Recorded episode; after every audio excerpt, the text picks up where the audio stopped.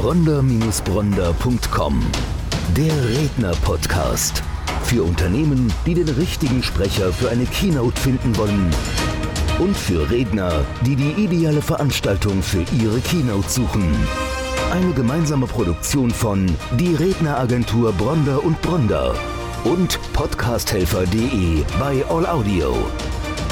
Hallo und herzlich willkommen zu einer neuen Podcast-Folge. Bei mir heute im Studio ist der Glücklichmacher, Klaus Offermann. Hallo Klaus. Hallo grüß Stefan, dich. grüß dich. Hallo. Herzlich willkommen bei uns im Podcast. Vielen Dank für die Einladung. Sehr gerne. Der Glücklichmacher, ich habe es gerade schon gesagt, dafür stehst du. Absolut. Das ist so der Oberbegriff. Es geht um das Thema Glück in der klassischen mhm. Form. Erzähl mal, was verstehst du unter Glück und warum bist du der Glücklichmacher? Glück hat für viele Menschen eine ganz besondere Bedeutung. Wenn du dich mit fünf Leuten oder mit zehn Leuten über Glück unterhältst, dann wird dir jeder eine andere Wahrnehmung von Glück schildern. Da gibt es das kurze Glück, da gibt es das gefundene Glück, da gibt es das materielle Glück, was sich vielleicht durch den Lottogewinn darstellt, da gibt es den Glücksmoment, wenn du dich einfach gut fühlst. Da gibt es aber auch den Glückszustand, wenn du vielleicht den Partner oder die Partnerin fürs Leben gefunden hast und für dich entschieden hast, das ist so ein Moment. Und darum hat Glück unheimlich viel mit Wahrnehmung zu tun. Und manchmal sind es die Selbstverständlichkeiten, dass du morgens aufwachst, dass du gesund bist, dass du ein Dach über dem Kopf hast, dass der Kühlschrank voll ist, der so ein bisschen auch in die Dankbarkeit reingeht und wenn du darüber nachdenkst, der dich dann auch wieder glücklich macht. Also gerade dann, wenn Selbstverständlichkeiten in die eigene Wahrnehmung geführt werden, dass es vielleicht dann doch nicht so ganz selbstverständlich ist, dann merken Menschen wieder, dass sie glücklich sein können. Und dabei helfe ich dann ganz gerne. Mhm. Wie kann ich denn dieses Glücksgefühl möglichst lange halten? Das ist ja auch eine innere Einstellung, die da mitkommt. Der Dalai Lama sagt, du kannst das Glück finden, aber um es zu behalten, musst du es realisieren. Und das ist, glaube ich, genau das, was der Kern der Botschaft ist. Du musst das Glück für dich erkennen und du musst es für dich realisieren und du musst es für dich nicht nur als einen Zustand, einen momentanen Zustand sehen, sondern tatsächlich als auch die Maßgabe, dass du darin nicht nur baden möchtest, sondern dass du ihn auch eine lange Zeit für dich mitnehmen und erhalten möchtest. Und dann gelingt dir das. Spannendes Learning. Jetzt ist ja unsere Branche in den letzten Jahren sehr groß geworden. Trainer, Speaker, Berater, Coaches die aktuelle Corona-Situation, auch der Grund, warum es aktuell hier der Wand trennt. Ich möchte fast sagen, bereinigt den Markt ein bisschen von denjenigen, die gedacht haben, sie können mal eben das schnelle Geld verdienen.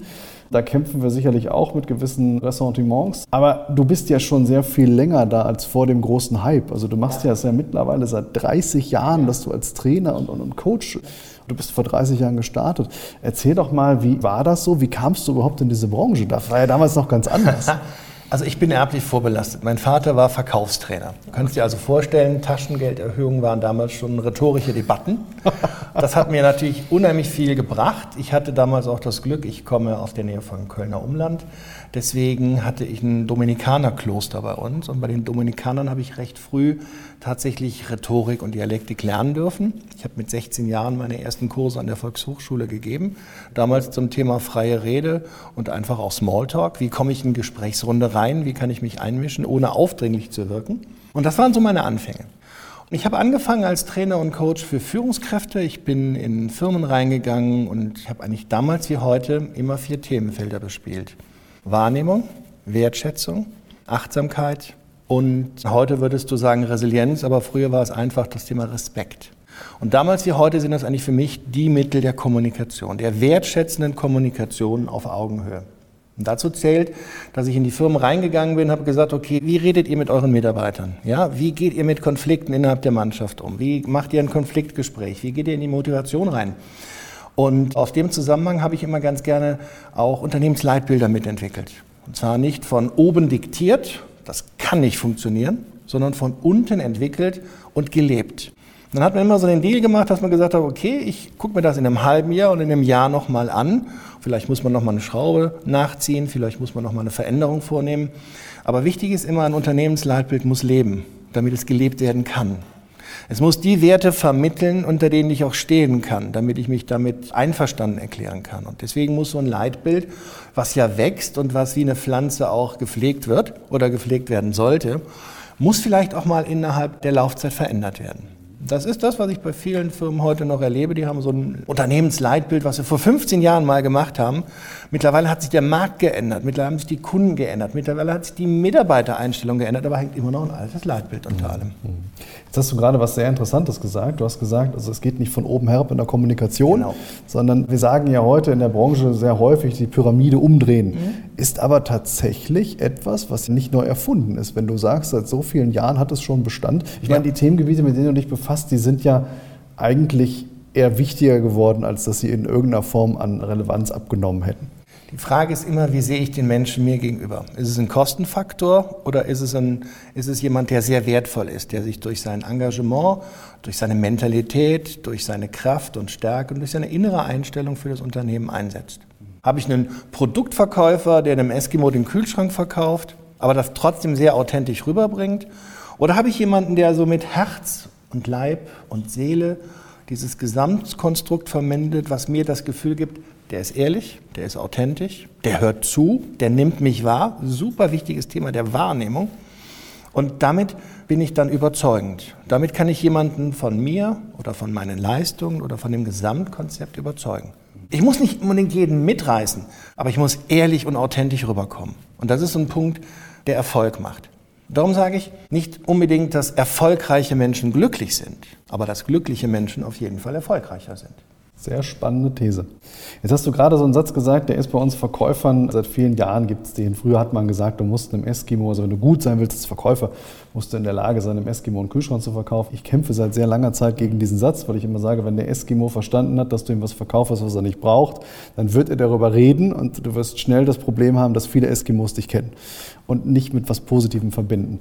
Wenn du jetzt mal diese Themen, die du bespielst, so mit dem Thema des Vertrauens nochmal koppelst, wie wichtig ist das an der Stelle, auch um vielleicht ein Selbstvertrauen auch zu haben, um selber auch für sich authentisch und ehrlich zu sein und nicht etwas vorzugaukeln, was man vielleicht gar nicht ist? Da ist Stimme ganz wichtig.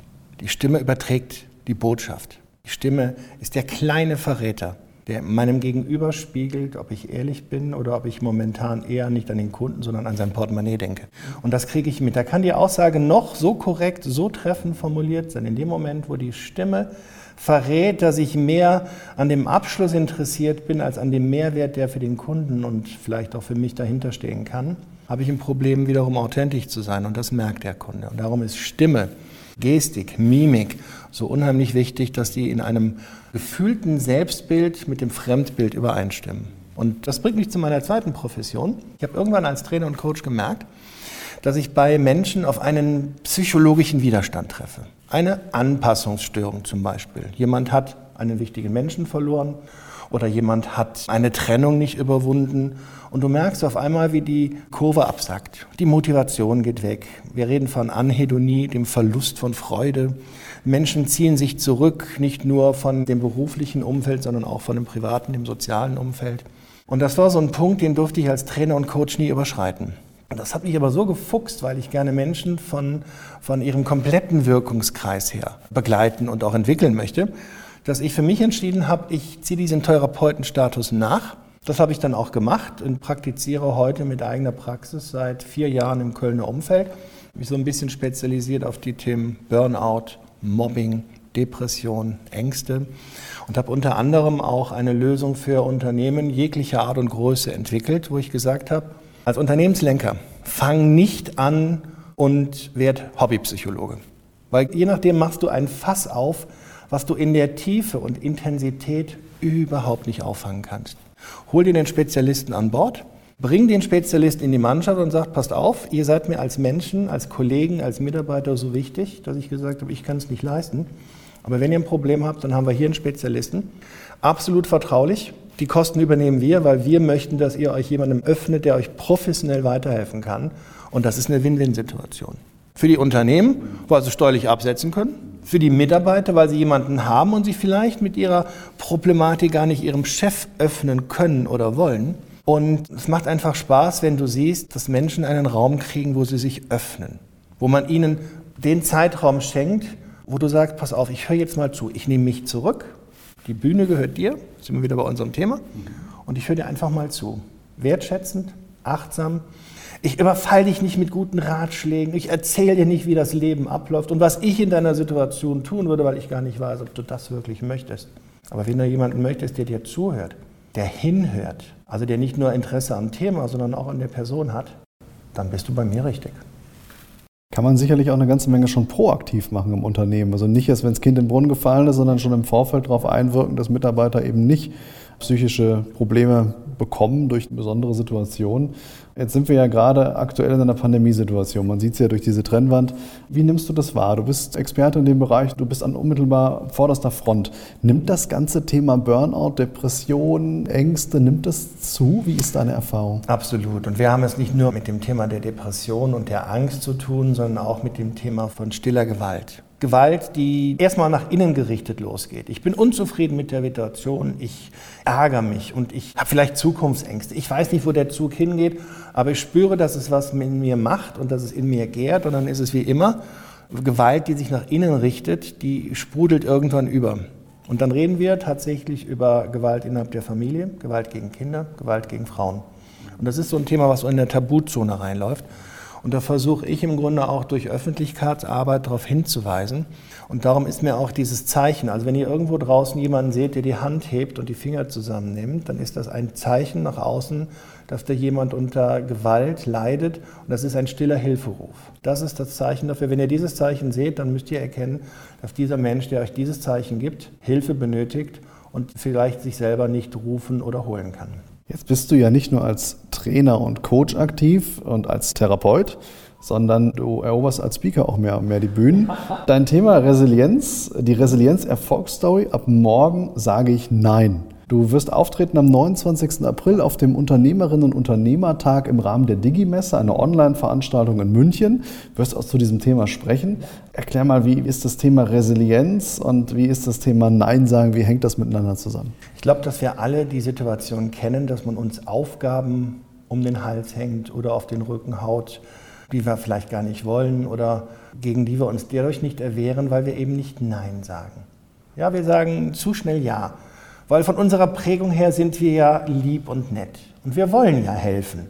Und wir wollen ja auch, dass in einer ähnlichen Situation uns geholfen wird. Darum ist dieses Nein, dieses Stoppschild, dieses sprachliche Stoppschild, das uns manchmal so unheimlich schwer über die Lippen geht.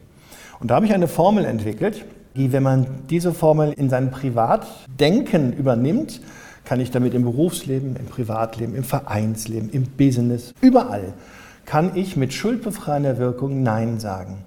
Und ein wichtiger Punkt, Nein sagen, ist auch, dass es das Selbstbewusstsein stärkt. Ja, dass es das Selbstgefühl stärkt. Und das wiederum steht in einer direkten Verbindung mit der Resilienz. Jetzt sagen wir ja häufig ja, eigentlich eher aus so einem Harmoniebewusstsein. Also machen wir ein Beispiel, keine Ahnung, wir beide sind befreundet, du fragst mich, ob ich irgendwie mitkomme zu einer Veranstaltung, Corona-bedingt ist vielleicht gerade ein schlechtes Beispiel, aber gehen wir mal davon weg. Und ich sage eigentlich keine Lust, eigentlich möchte ich nicht, aber dann sage ich vielleicht im Zweifelfall ja doch ja, weil ich möchte jetzt an der Stelle nicht vor den Kopf stoßen. Inwieweit ist das ein Trugschluss? Ist das wirklich eine Harmonie, die ich an der Stelle erschaffe? Oder ist es eine Disharmonie, die ich aufbaue? Wir müssen es ein bisschen unterscheiden. Es gibt ja manchmal Menschen, die muss man zu seinem Glück oder zu ihrem Glück zwingen. Vielleicht bist du jemand, der eher zurückgezogen ist, der nicht so gern unter Leute geht, der sich stark mit sich selbst beschäftigt. Und vielleicht sehe ich es ich als, weil ich dein Freund bin, als meine Aufgabe an dich, aus dieser selbstgewählten Isolation rauszuholen. Und dann ist es so ein probates Mittel zu sagen, Stefan, komm doch mit. Und jetzt stell dir mal vor, wenn es ein richtig geiler Abend wird. Wie wäre das?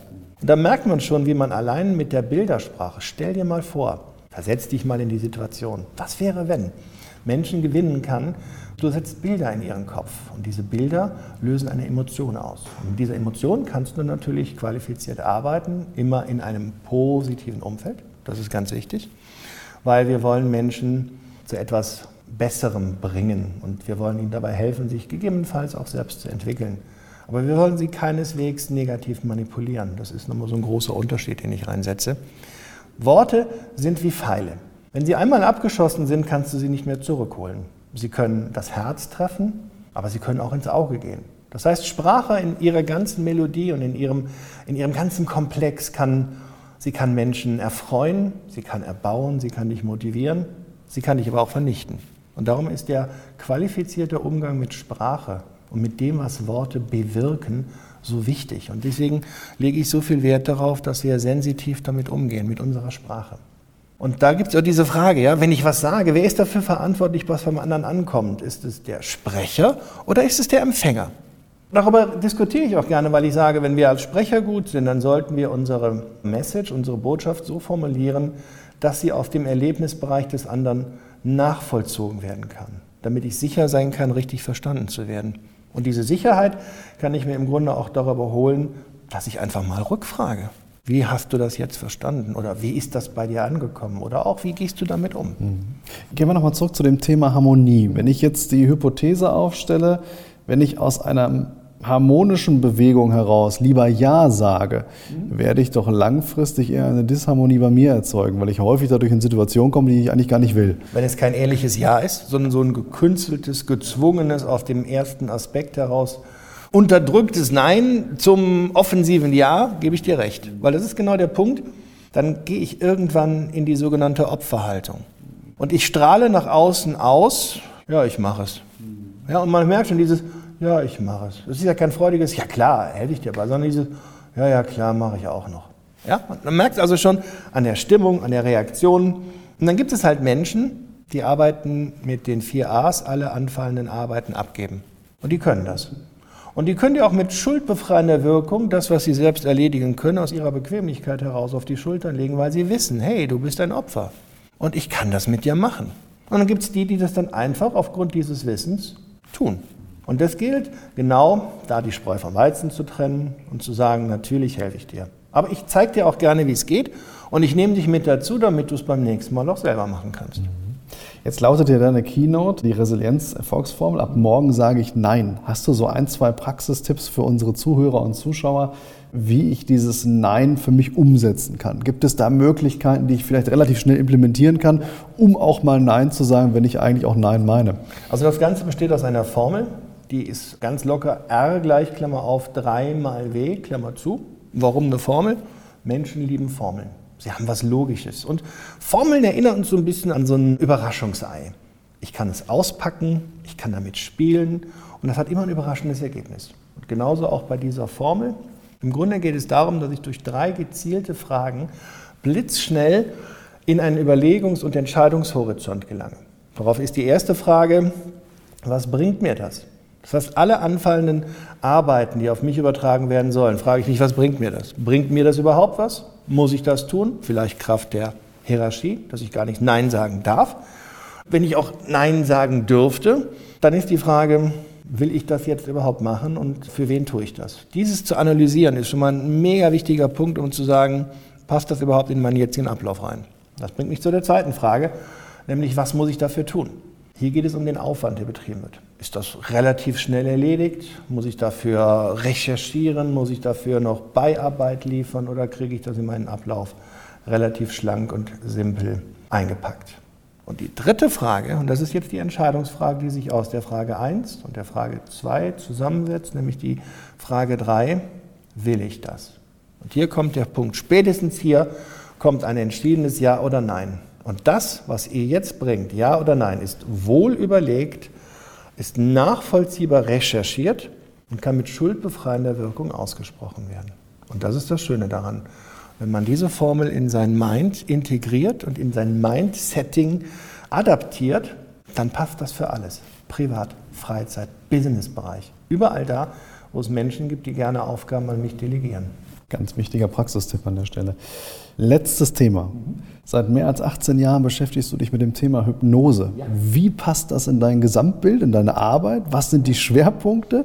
Und worauf achtest du und was hat es letztlich für ein Ziel und welche Erfolge bringt es mit sich? Als Therapeut arbeite ich in meiner Praxis mit Menschen, die Probleme haben und die unglücklich sind. Und da ist es schön, wenn man eine Fülle an Möglichkeiten hat, die zum jeweiligen Klienten dann passen. Das kann bei einigen die systemische Arbeit sein, vielleicht sind es Anteile aus dem NLP, vielleicht ist es auch die Gesprächstherapie nach Rogers oder vielleicht auch ein Thema, was ich sehr, sehr gerne anwende, wenn es passt das ist das Thema der Hypnose, weil du bei der Hypnose die Widerstände, die sich im Bewusstsein befinden, umgehst und dich direkt mit dem Unterbewusstsein unterhältst. Also dem Zentrum, wo Ängste, positive wie negative Erfahrungen sitzen und wo es geht, manche der inneren Konflikte zu lösen und aufzulösen. Das geht auch über den Verstand, dauert aber deutlich länger. Und die Möglichkeiten, das über die Hypnose mit dem Unterbewusstsein auf eine Art und Weise zu klären, die ist phänomenal. Wie sonst ist es erklärbar, dass Menschen, die ein Leben lang Angst vor Spinnen haben, nach einer Sitzung die Spinnenangst verlieren. Wie ist es erklärbar, dass Raucher, die seit 30 Jahren rauchen, nach der dritten Anwendung tatsächlich ihre Sucht nicht nur überwinden, sondern es sogar eklig finden? Die also tatsächlich dann wirklich nicht von heute auf morgen, aber in einem Abstand tatsächlich sagen, ich bin mein Rauchen los. Und das kann man auf ganz viele Bereiche anwenden.